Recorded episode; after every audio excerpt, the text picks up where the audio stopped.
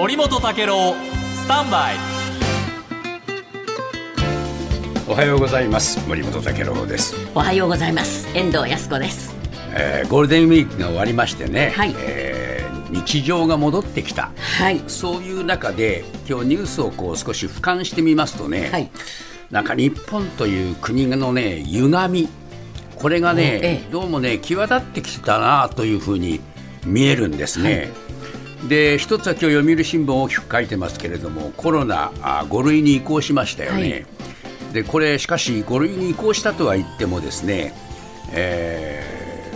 これ厚生労働省が先月末にねまとめた5類移行後の医療体制の集計というのがあるんですよ、はい。それ見るとね外来対応する医療機関はね、えーまあまあ4万4000箇所ぐらいで、えーこれ移行前よりも2000箇所ぐらいは増えるんだけれども6万4か4000箇所を目標にしている。はい。全然届いてないというこういう状況が今出てきてるんですね。でなぜそんな風になるかというとですね患者さんとかあお医者さん本人があ重症化しやすい高齢者であることを理由に、えーコロナへの対応を避ける病院が結構増えている。そういう状況が出てきているそうです。でやっぱりね幅広い医療機関で見る体制っていうのはね、あのー本当に十分に機能するのかどうかっていうのはね、えー心配する医療機関が結構多いっていうんですね。はい。でこれ確かに2万箇所ぐらい少ないわけですけれどもその数が少ないだけじゃなくてですねコロナの診療時間がもう短い、えーそれからかかりつけ患者しか見ないそういう診療所も多いというんですね。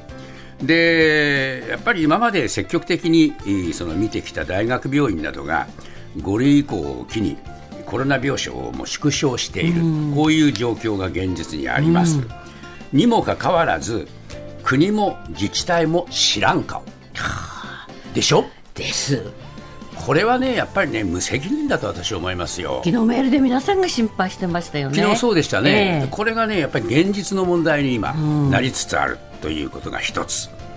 それから今日産経新聞があー報じてますけれどもこれ、えーまあ、各紙も報じてますけれども、LGBT 法案。はい。これのね、えー議論をですね自民党がやってるんですけれども、まあ、修正をすると、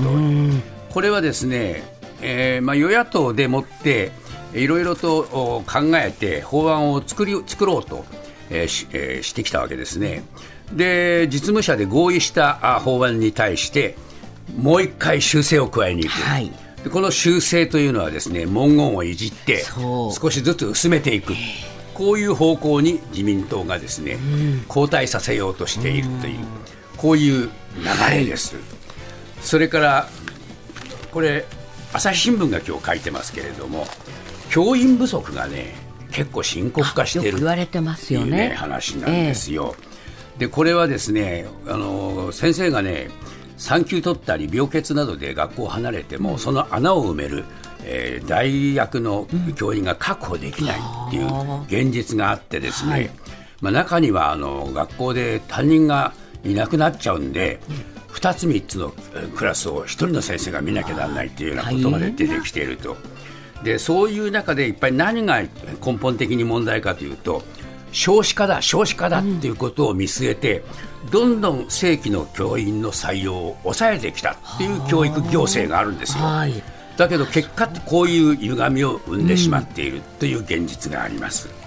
さらにはい東京新聞書いてますが、5類移行で日常に近づいているはずなのに、首相官邸は、えーこれね、どうですか、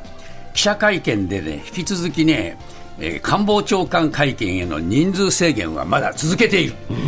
東京新聞が送ってます、はい。えー記者会見だけ制限を続ける理屈が通らないではないか、まあ、こういうところも指摘されている。はい。さまあ、こういうのをね、もろもろ新聞記事の中で見てみると、何が一番欠けているのかということにたどり着くんですね、私は本気度だと思う、ええ、やっぱりね、一番欠けてるのはね、本気度でしょう、まずそのおコロナに対するね対応をどうするかっていう本気度が見えない、それから LGBT 法案を本当に成立させて、えー、G7 の前に何とかするっていう本気度が見えない、見えませんね。見えないでしょ、教育現場を少子化だ、少子化だって言いながら、きちんと改革する本気度が見えない。えーそして政治、えー国民に対してきちんと答えるっていう本気度が見えない、こういうね本気度の見えない日本っていうのはね衰退していくんじゃないかっていう心配がありますね。